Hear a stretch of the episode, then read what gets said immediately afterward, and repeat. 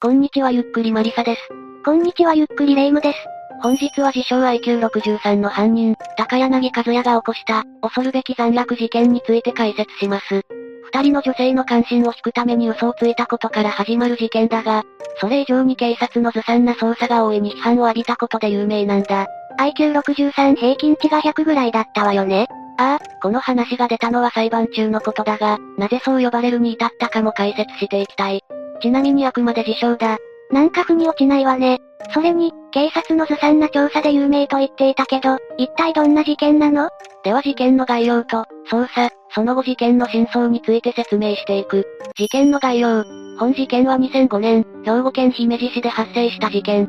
犯人の高柳和也は、交際相手とその友人の命を奪い、遺体をバラバラにして海に捨てた。いわゆるバラバラ丸人事件ということね。これだけでも異常な事件だけど、警察の捜査が問題になったって言ったわね。ああ、それについては被害者女性の失踪から辿っていく。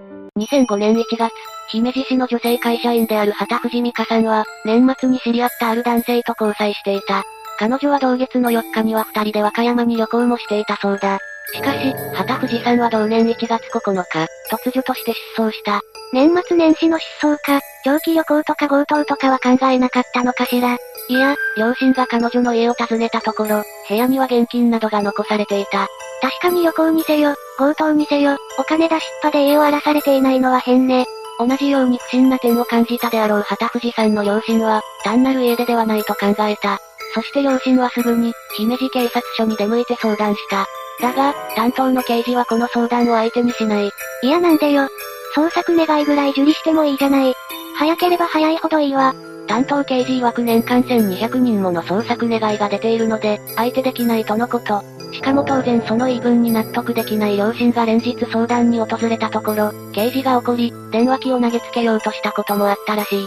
年始だから忙しいのはわかるけれど、それはあんまりじゃない？1月22日、姫路警察署の対応に失望した両親は、知人経由で兵庫県警刑事の飛松逸夫さんを紹介してもらう。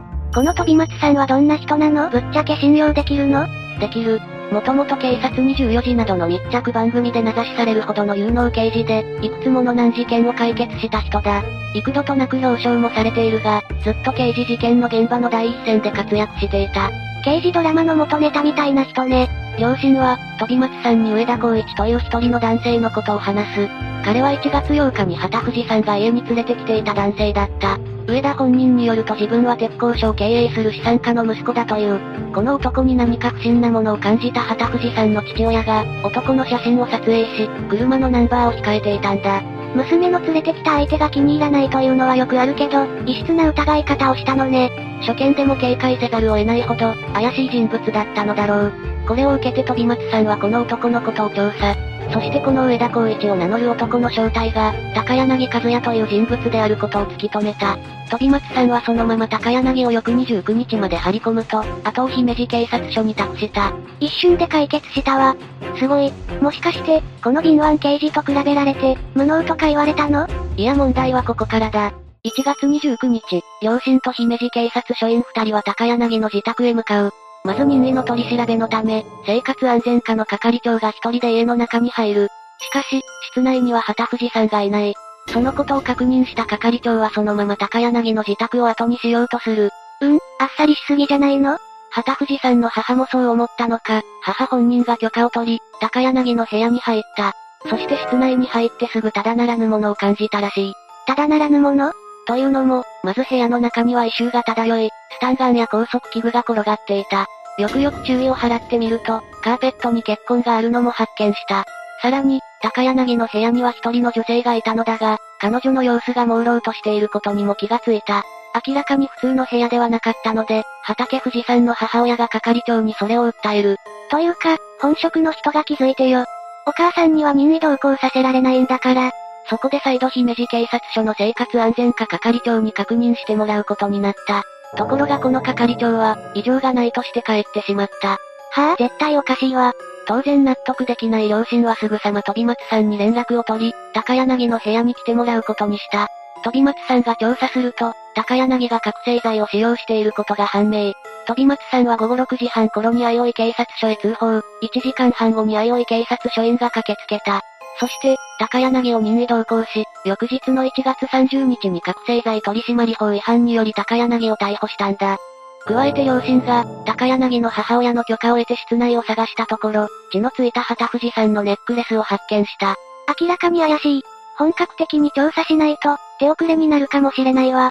ああ、この時点で素人目にも最悪のケースが浮かぶが、姫路警察署は違う見解を両親に説明する。それは行方不明の旗藤さんは風俗で働いていて生きている。そしてそのうち帰ってくるというものだった。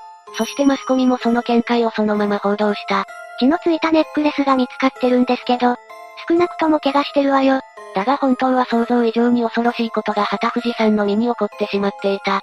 ここで被害者の旗藤さんに話を戻す。旗藤さんは事件当時、谷川さんという友人と同じ店に勤めていた。また二人は高校の同級生であったという。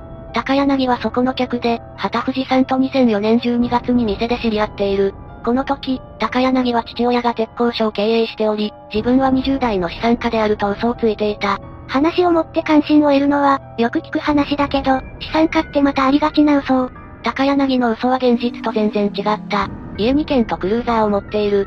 高級国産車の次は今度はベンツにしようと思っている。などと自分が裕福であると触れ回っていた。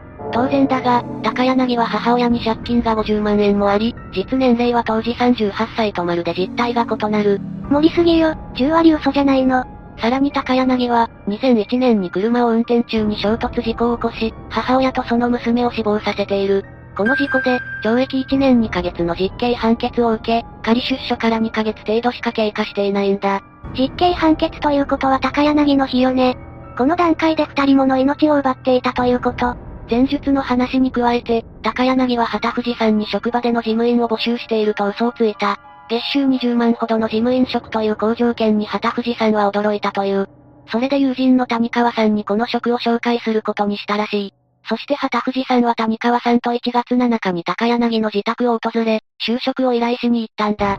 嘘を広げるとすぐにバレるのに。ああ、2日後の1月9日再び2人が訪れた時に、高柳の嘘がバレた。そのことで、旗藤さんから金銭を要求されトラブルになったという。金などない高柳は旗藤さんと揉み合いになる。そして激高していた高柳は旗藤さんの頭部をハンマーで殴ったらしい。さらに、その場に居合わせた谷川さんも、口封じのために殺害してしまう。嘘がバレたくらいで殺すなんて。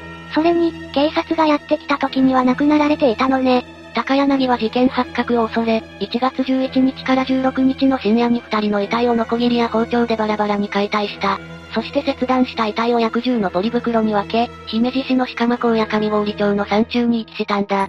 加えて犯行後は被害者にメールを送るなどして、自分は無関係であるような偽装をしたりもしている。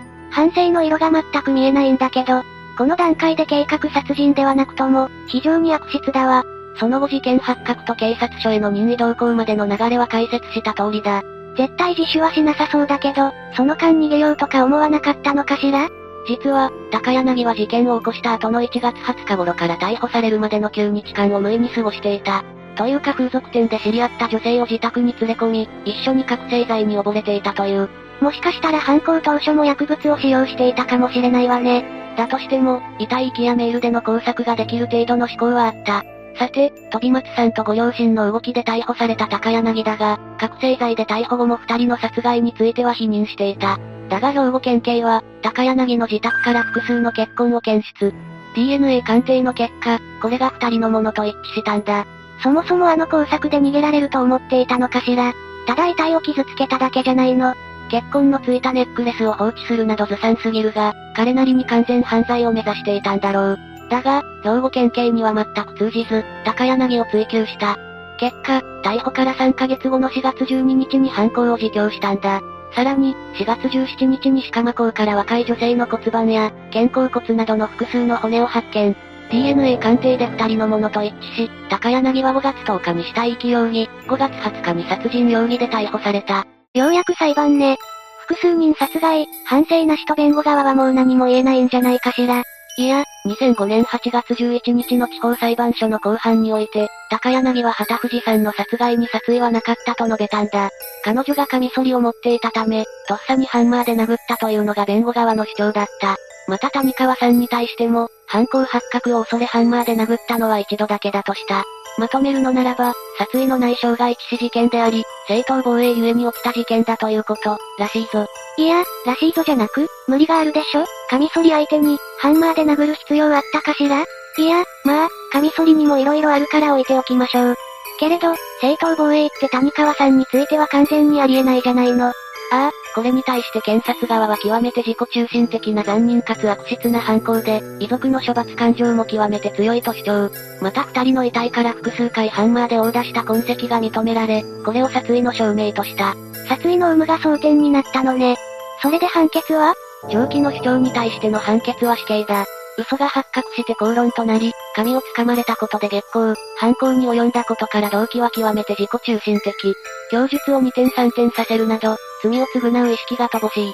計画性はないが、複数回の殴打は殺意の現れ、残忍極まる。以上から公正の余地なしとして死刑判決が出た。あとそもそも旗藤さんはカミソリ持っていなかった。カミソリ持ってなかったのか。しかも起こった原因が髪を掴まれたことって、弁護側はこの判決に対して2010年2月に大阪高裁に控訴し、心神耗弱を主張した。遺体解体して、遺棄した男に心神耗弱はありえないわ。当然、高裁も高柳に責任能力、殺意とも認めた。だが、今度は2013年11月に最高裁に控訴。この時弁護側が高柳に知的障害があり、責任能力に疑問が残ると主張。いやいやいや、罪を認識しているからこその隠蔽工作でしょ今更わかってませんでしたわ。誰も信じないわよ。ああ、検察側は基礎学力は乏しいが責任能力に問題はないと反論。そういえば最初に言っていたけれど、彼の IQ が63って話だったわね。これって本当なの？彼の知能指数については最高裁への上告中に、記者に綴った手紙にあった彼自身の言葉だ。裁判中にテストしたわけではないということね。ただ、その手紙の内容、文字の乱れからも知的障害があった可能性は高いと見られているらしいんだ。でも責任能力に問題がない以上、考慮の範囲外でしょうね。ああ、最高裁も知的障害の有無よりも本事件が残忍な犯行であり、高柳が反省を見せないことを指摘している。刑事責任は極めて重大として上告は棄却、死刑が確定した。あと生々しい話だが、二人の遺体の頭部が未だ発見されていない。いや、遺棄した本人がいるじゃないの。2013年に遺体の場所について高柳宛てに手紙を送って尋ねたが、明確な回答はなかったらしい。もしかして、死刑になったから反省のふりをやめたのかしら？単純に思い出せないというのもありえそうだが、そういう見方もある。早くご家族の元に返してあげたいわね。あと家族といえば、旗藤さんの両親は警察の捜査について記者会見で言及しているんだ。犯人は我々が捜査し見つけたようなものだと言ったらしい。そうよね。ご両親が動かなければ、管轄外の飛松さんは事件を知ることもできなかったわ。最悪、未解決事件ってことになって、高柳が今も捕まっていないという事態もあり得たわ。これに関しては、第一審後の2005年12月に姫路警察署が職務怠慢を認め、遺族に謝罪している。姫路警察署幹部が遺族の自宅に訪問し、土下座して謝罪する様子が隠しカメラで撮影されている。